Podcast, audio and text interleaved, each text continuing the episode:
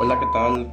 Bienvenido nuevamente a este espacio de Perlas Psiquiátricas. Mi nombre es Walter Villalobos y hoy vamos a continuar hablando en este episodio sobre el sistema digestivo y el ritmo circadiano. Y hoy vamos a tener una aproximación de cómo nuestro estómago, nuestros intestinos y todo el sistema digestivo en sí está muy conectado, muy relacionado con nuestra salud mental. Que creo yo que ese es el propósito de, de estos episodios o esta serie de episodios. Si ustedes escucharon el episodio anterior, seguro que vinieron algunas preguntas de, bueno, ¿y por qué Walter, siendo psiquiatra, está hablando de esto?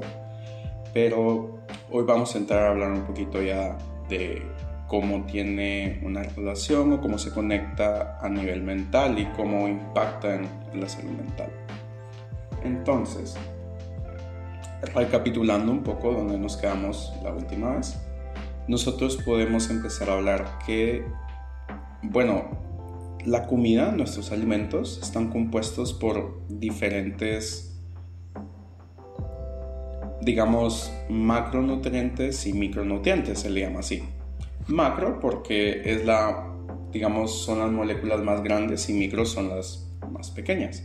Entonces, cuando hablamos de macronutrientes, podemos nosotros referirnos a estas clásicas proteínas, carbohidratos y grasas.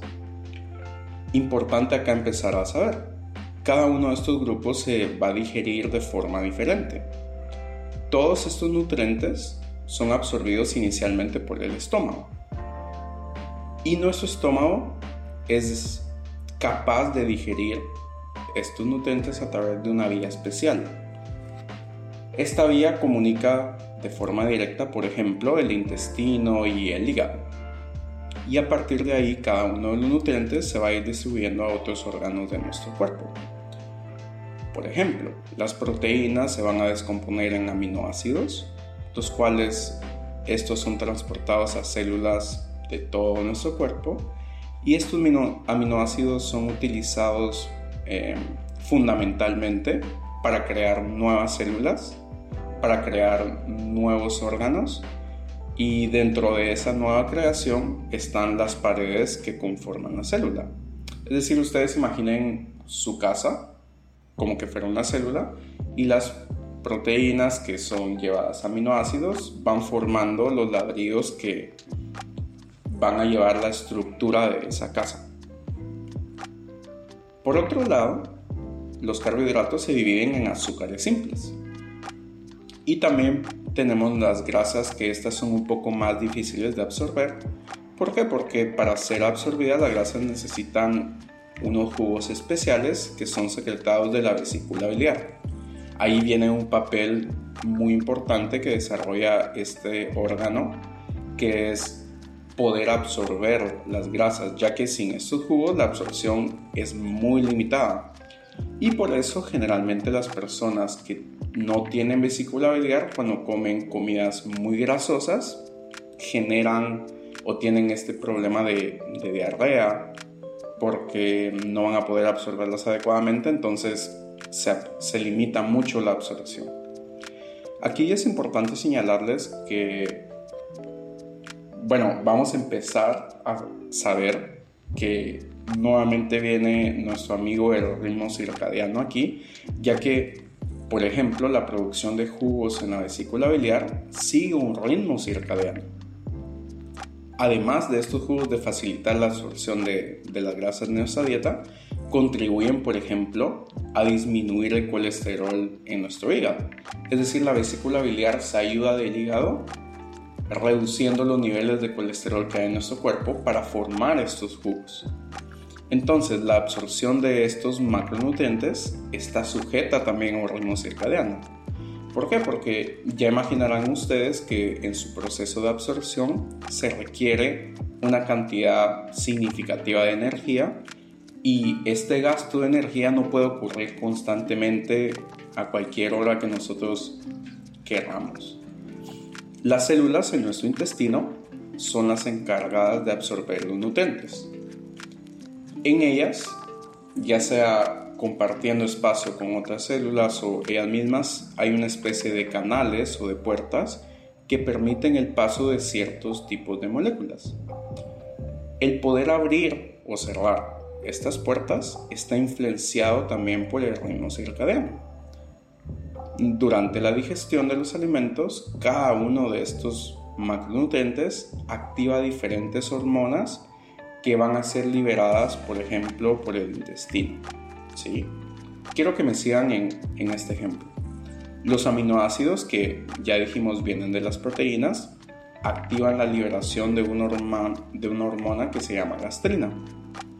Esta estimula al estómago para que se produzca todavía más ácido gástrico. De forma similar, las grasas activan la liberación de una hormona que se llama colecistoquinina, que es una hormona que le indica a la vesícula biliar lo que justo platicábamos, que libere bilis. Entonces, si nosotros tenemos en mente este par de hormonas, vamos a ver que no solo actúan en los órganos que ya mencionamos, sino que también estimulan y van como un mensajero a diferentes partes de nuestro cuerpo. Por ejemplo, la más importante a nuestro cerebro. ¿Y por qué digo la más importante? Porque nuestro cerebro empieza a generar ciertas emociones, empieza a generar ciertos pensamientos e incluso ciertas conductas. Siguiendo de lo que estábamos hablando, la comida puede afectar nuestras sensaciones, por ejemplo, puede causarnos tristeza, culpa, otras emociones como vergüenza, incluso ansiedad o pánico. Seguro que más de alguno de ustedes les ha ocurrido que en un mal momento o cuando se sienten triste puede cambiar la decisión que yo tengo sobre qué voy a comer en ese momento. En lugar tal vez de una comida, digamos, como eh, hecha en casa, voy a preferir o voy a elegir una deliciosa comida alta en carbohidratos. Entonces, al activarse, algunas hormonas envían señales al resto de nuestro cuerpo y principalmente nuestro cerebro. Por ejemplo, indicándole que hay una nueva fuente de energía disponible y que se tiene que aprovechar. Y por el otro lado, cuando no hemos comido durante mucho tiempo, por ejemplo, se secreta una hormona que se llama grelina, que esta le envía igual una señal al cerebro para hacernos sentir hambre. Entonces, tanto las hormonas como la grelina y las otras que les mencioné también siguen un ritmo circadiano, para asegurarse que, por ejemplo, nuestra sensación de hambre esté sincronizada con los momentos en los cuales puedo comer o en los cuales no puedo comer o no tengo comida en el estómago. Entonces, después de comenzar a comer, por ejemplo, los niveles de grelina disminuyen bastante. Y esto nos hace sentir saciados y nos indica que ya no debo de comer. Si nuestros niveles de grelina no están sincronizados adecuadamente, nos puede pasar que sigamos sintiendo hambre a pesar de haber comido lo que tenía que comer en ese momento. Entonces, vamos viendo que nuestro cuerpo es un mecanismo que a través de los años, a través de la evolución, garantiza que nosotros tengamos energía disponible para alguna emergencia o una eventualidad durante la noche. Nuestros antepasados tenían que estar preparados para huir si aparecía algún depredador o si surgía algún evento que requiriera un gran esfuerzo físico en esos momentos. ¿Sí? Entonces, esto es importante porque tiene mucha relación de por qué sucede el ritmo circadiano y por qué aparece el tener que comer acompañado de este ritmo.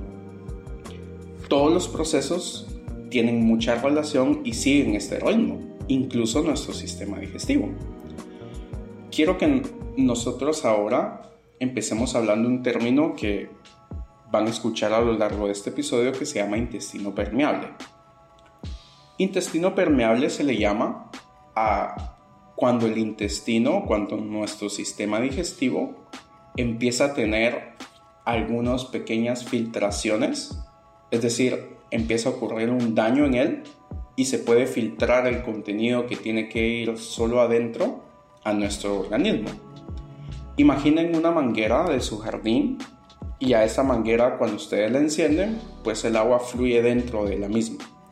Pero ¿qué pasaría si esa manguera nosotros con un alfiler le hacemos algunos pequeños agujeros a lo largo de su longitud?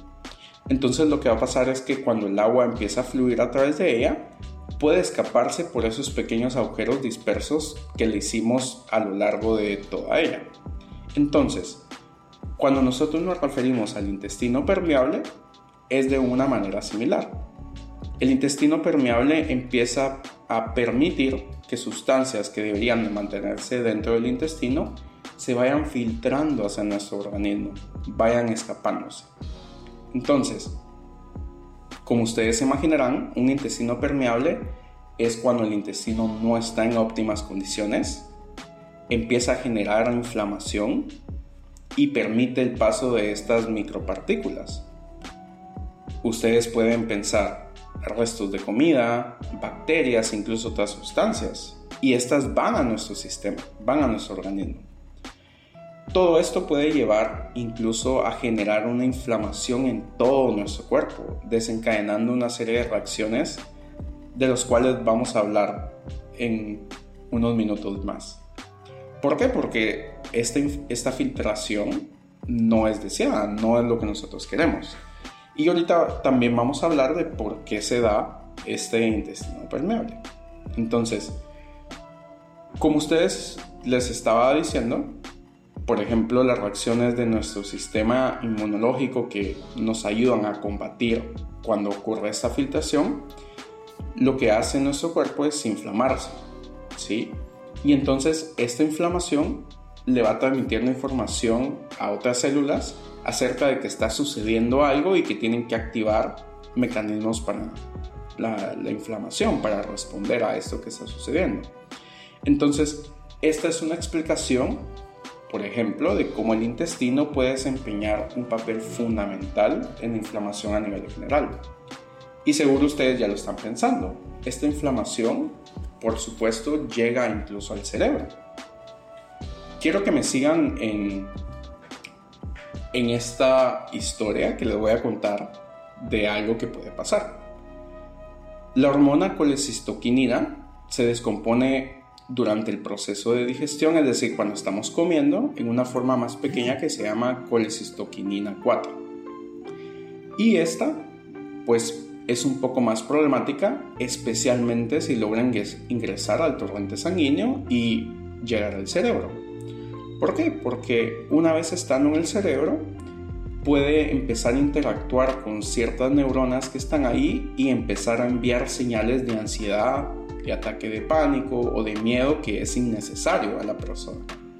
Entonces, esta influencia es tan potente que se ha estudiado, se ha visto que se necesita solamente una pequeña fracción de colecistoquinina 4 en la sangre para desencadenar un ataque de pánico tal y como es experimentado en las personas que tienen este trastorno con una causa diferente. Entonces, se cree que alguien que come muy tarde puede aumentar la producción de colecistoquinina.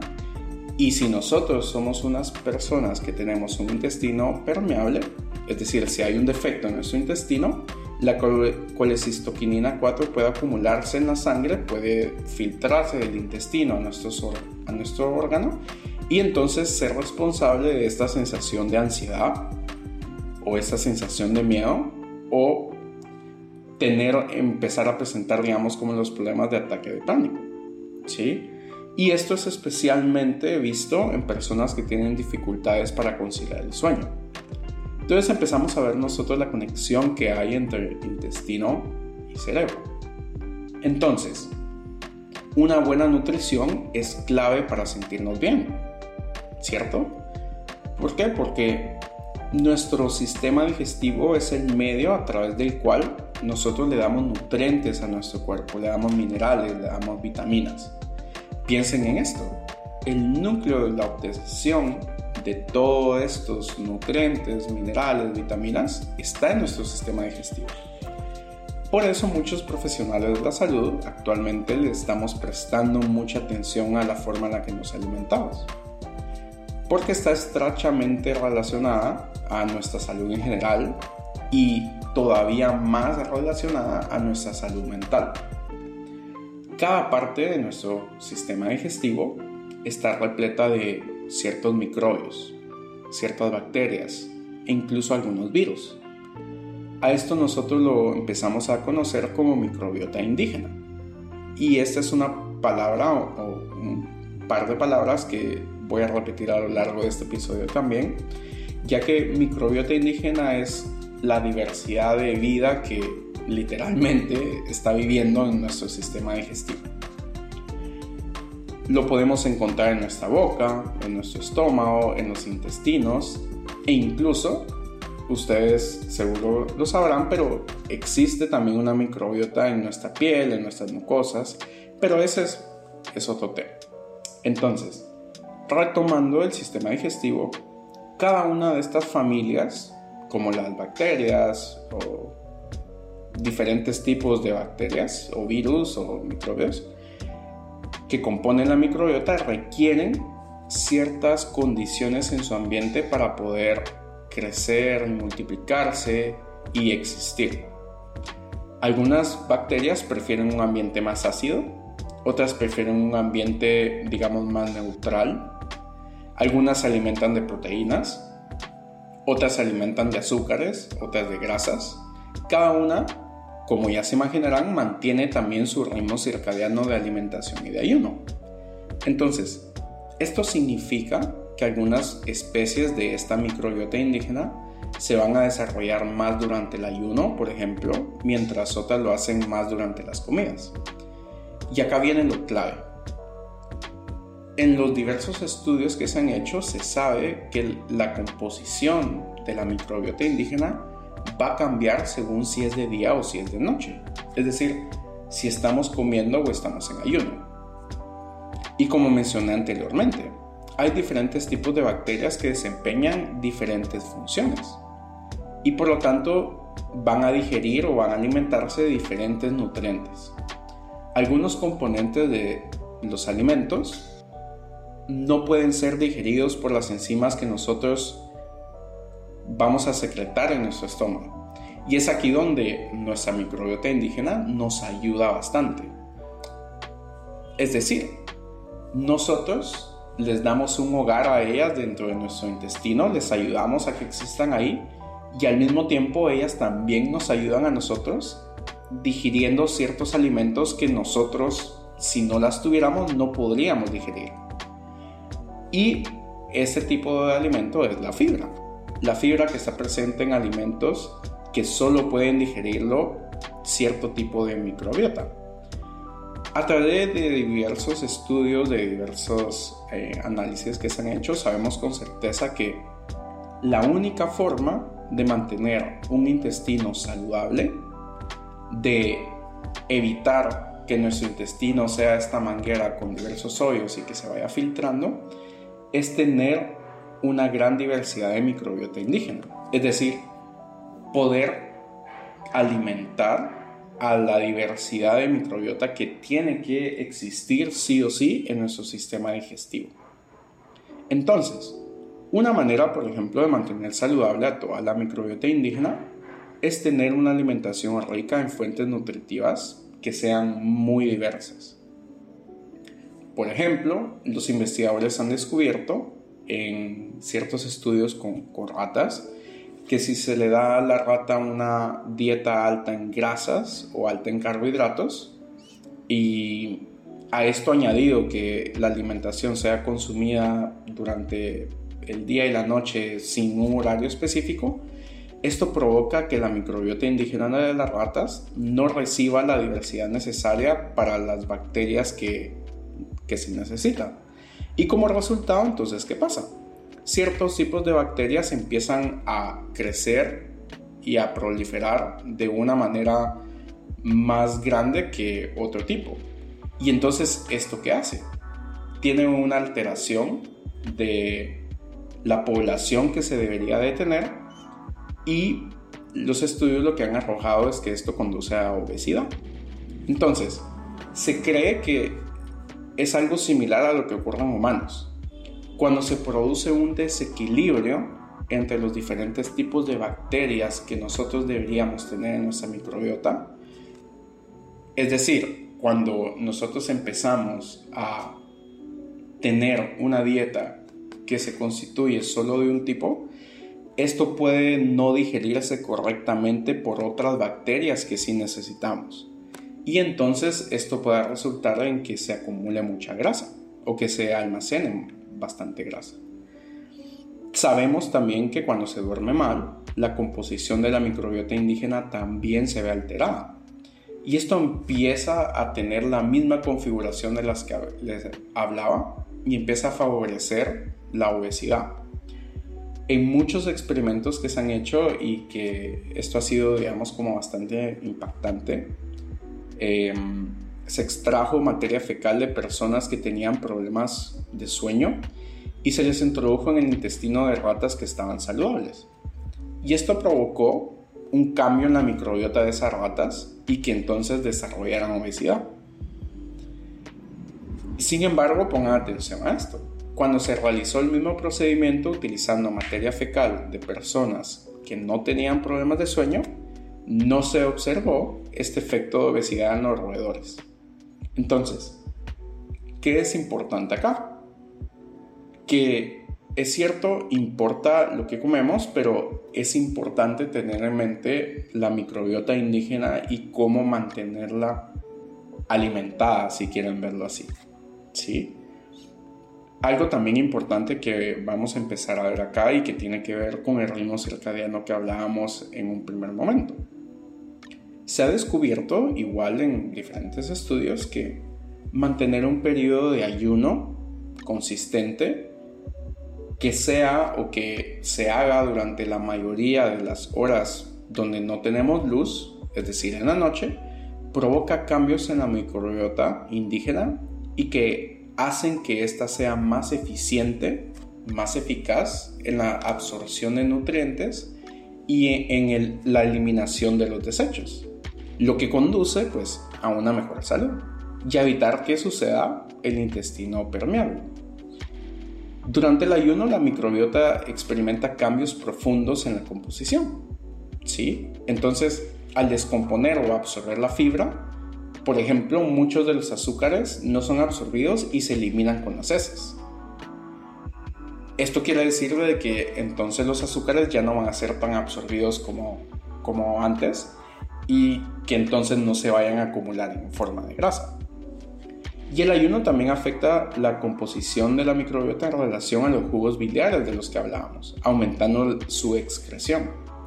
Y dado que los jugos biliares se producen a partir del colesterol que les hablaba del cuerpo, cuanta más excreción de jugos biliares haya, mayor será la reducción de colesterol. Por lo tanto, una mejor salud. Y es importante destacar acá que la comida que nosotros consumimos y nuestra microbiota van a trabajar juntas para producir diversas hormonas y diversos químicos que afectan el estado de nuestro ánimo e incluso determinan cómo nos sentimos. Por ejemplo, un poco ansiosos, más tranquilos, fatigados, con energía, deprimidos, incluso acelerados o con pánico. Entonces, las cantidades adecuadas de alimentos y en conjunto la microbiota, cuando interactúan en nuestro intestino, se convierten en mensajeros que llegan al cerebro y que mantienen o mantener un equilibrio ayuda a que, se, a que funcionen de una manera adecuada, de una manera efectiva. Dentro de estos mensajeros, nosotros podemos hablar de algunos neurotransmisores en el cerebro, como la dopamina, la histamina, entre otros. Entonces, algunas bacterias, por ejemplo, de nuestra microbiota indígena pueden fermentar los carbohidratos que nosotros consumimos en los alimentos. Y esto producir unas moléculas que se llaman grasas de cadena corta, las cuales tienen un impacto muy negativo en nuestra salud y que estas, como les estaba comentando, pueden viajar hasta nuestro cerebro interrumpiendo su desarrollo y su funcionalidad. Entonces, la microbiota indígena también influye en la eficacia de los tratamientos médicos. Por ejemplo, hay algunos antibióticos que alteran la composición de la microbiota y provocan diarrea. Además que utilizar ciertos antibióticos, em, hay ciertos tipos de microbiota que pueden morir por la acción de ellos y los que sobreviven liberar ciertas sustancias o proliferar un poco más y que pueden afectar nuestra función cerebral. Y esto explica mucho de por qué hay la presencia de efectos secundarios a nivel digestivo como náuseas, estreñimiento, diarrea, pero también empieza a tener sentido si consideramos la aparición de ansiedad, pánico, depresión o incluso delirio. Para mí es impactante descubrir cómo existe una conexión súper importante entre la microbiota indígena y una enfermedad como el autismo. Y cómo investigaciones y estudios recientes han demostrado que el tratamiento de estas personas cada vez va más centrado en la alimentación y su relación con la microbiota indígena. Incluso muchas de las personas ahora son tratadas con éxito mediante trasplantes fecales o cambios profundos en la dieta que llevan a cambios o a mejora de la microbiota indígena. Entonces, ¿qué alimentos debo consumir o evitar para mejorar mi microbiota indígena? Comencemos hablando de los alimentos que pueden perjudicar la salud. Aquellos alimentos que contienen conservantes o que contienen preservantes van a tener un impacto muy negativo en la microbiota indígena. Seguro que ustedes han notado alguna vez cómo los alimentos frescos que mantienen en la refri o que ustedes están preparando se descomponen muy rápidamente, incluso si los tengo en la refri. En cambio, por ejemplo, estos alimentos que van empacados o van sellados y que llevan preservantes pueden pasar muchos días ahí sin descomponerse, sin estropearse entonces, estos conservantes o preservantes que se añaden a los alimentos tienen la capacidad de inhibir el crecimiento de diferentes microorganismos, ¿sí? Y esto hace que la comida no se estropee y que mantenga la consistencia durante más tiempo. Sin embargo, como ustedes ya están pensando, estos conservantes al llegar a nuestros intestinos, incluso en concentraciones pequeñas, también inhiben el crecimiento de ciertas bacterias que nosotros tenemos ahí, que ya conocemos con el nombre de microbiota indígena, afectando entonces la composición de esta. Hay algunos conservantes como la carboximetilcelulosa o el polisorbato 80, son palabras un poco difíciles, pero ustedes sepan que, por ejemplo, el polisorbato se utiliza en helados y hacen que los helados sean más suaves y que se resistan a, derretirse. Estos conservantes tienen una película de detergente en, en, su pared que inhibe el crecimiento de bacterias y prolonga su vida. Sin embargo, según lo que estuvimos hablando, ustedes ya se imaginarán, bueno, todo nuestro intestino está revestido por una capa de mucosa que, por ejemplo, en el estómago lo protege cuando se está liberando ácido gástrico. Entonces, imaginemos, cuando nosotros comemos este tipo de conservante, este detergente puede dañar esta capa de mucosa, debilitando esta barrera que separa los microorganismos de nuestras células digestivas. Y esto puede empezar a provocar inflamación y las enfermedades como las que mencionábamos en relación al intestino permeable. Es decir, este pequeño detergente puede ir debilitando esa mucosa y creando ese alfiler que perfora la manguera y que hace que se filtre el contenido de dentro hacia el órgano.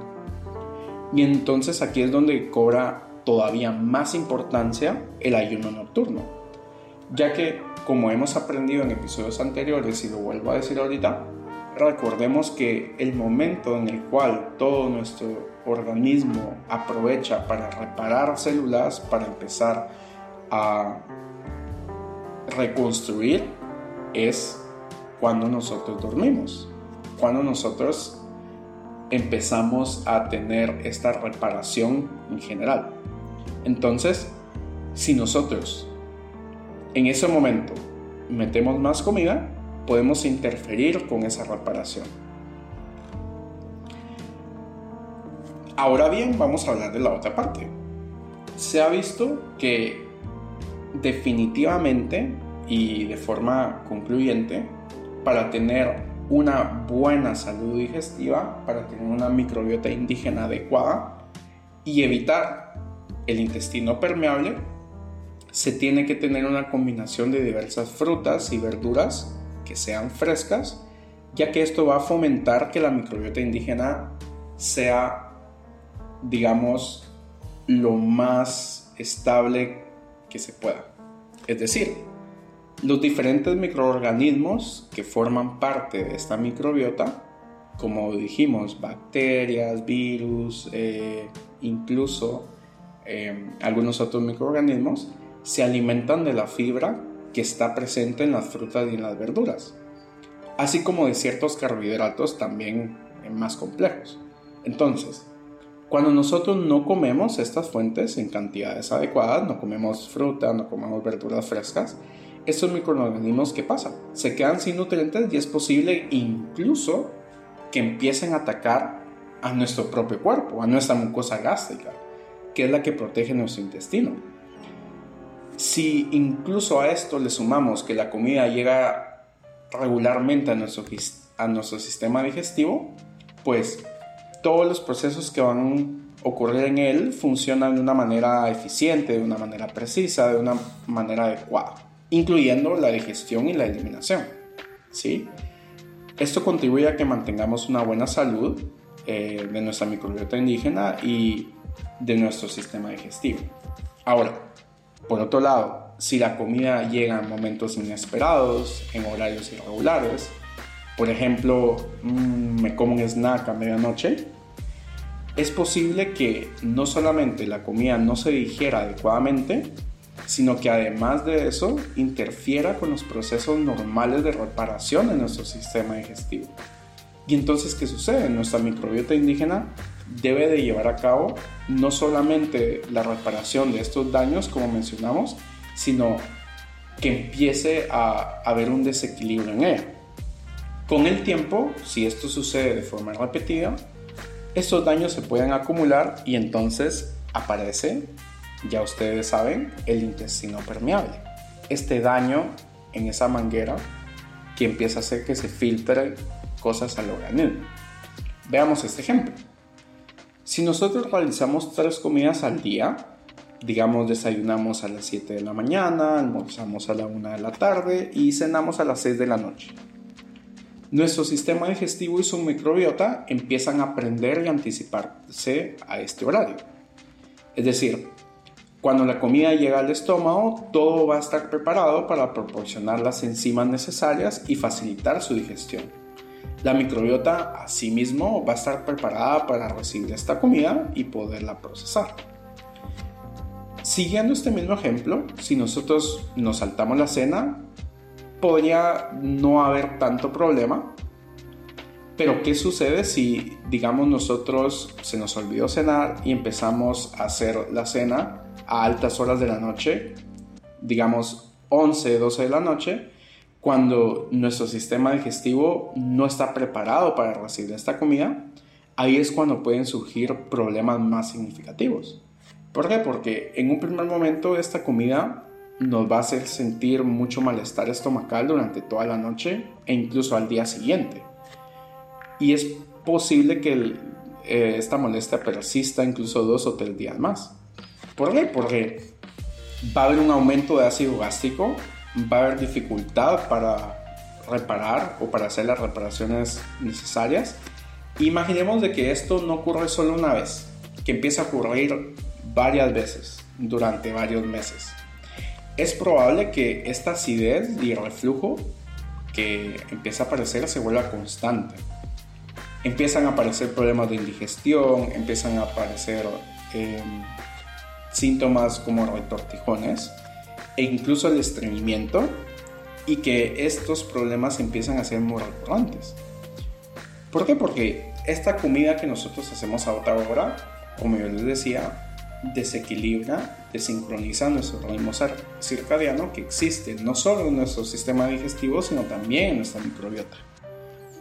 Entonces, tener una comida así contribuye a este desequilibrio y conduce al desarrollo del intestino permeable el intestino permeable empieza a crear una especie de inflamación local. Porque pensemos, bueno, nuestro intestino tiene un pequeño agujero por el cual parte de la comida parte de la misma microbiota que yo tengo ahí empieza a filtrarse para dentro de mi organismo.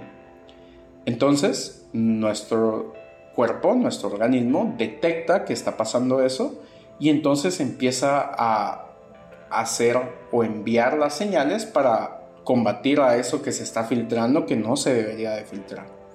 A esto nosotros le llamamos inflamación local. ¿Y qué sucede?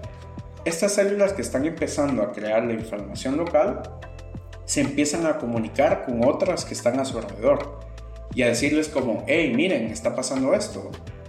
Eh, hay algo que se está viniendo a nuestro cuerpo y que nos puede hacer daño. Entonces esto generar una inflamación que nosotros le llamamos sistémica, es decir, una inflamación a todo nivel de nuestro cuerpo. ¿Por qué? Porque hay una sustancia que está llegando a nuestro organismo, a nuestro torrente sanguíneo, y que no debería estar ahí, entonces hay que atacarla.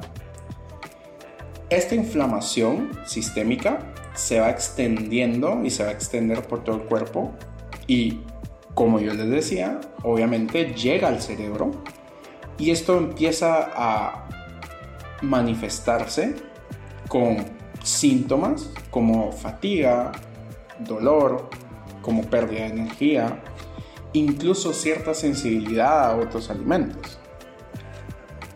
Pónganse a pensar, nuestro cuerpo entonces está empezando a luchar o a hacer una batalla con todo esto que está pasando. Y al mismo tiempo todo esto está haciendo que en un futuro, cuando necesitemos nuestro sistema inmune para realmente defendernos, tenga más complicaciones para hacerlo. Entonces esto nos expone a un mayor riesgo de enfermedades que tal vez no nos harían tanto daño y que sí nos puedan hacer mal.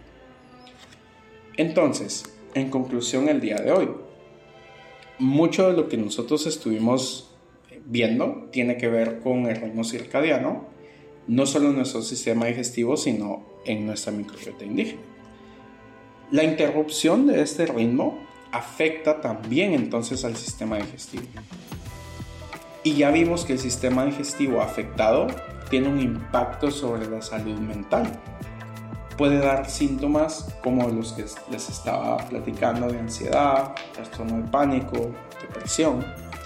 Entonces, en conclusión, cuidar.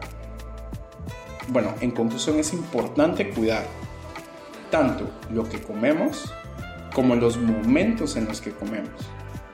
¿Sí?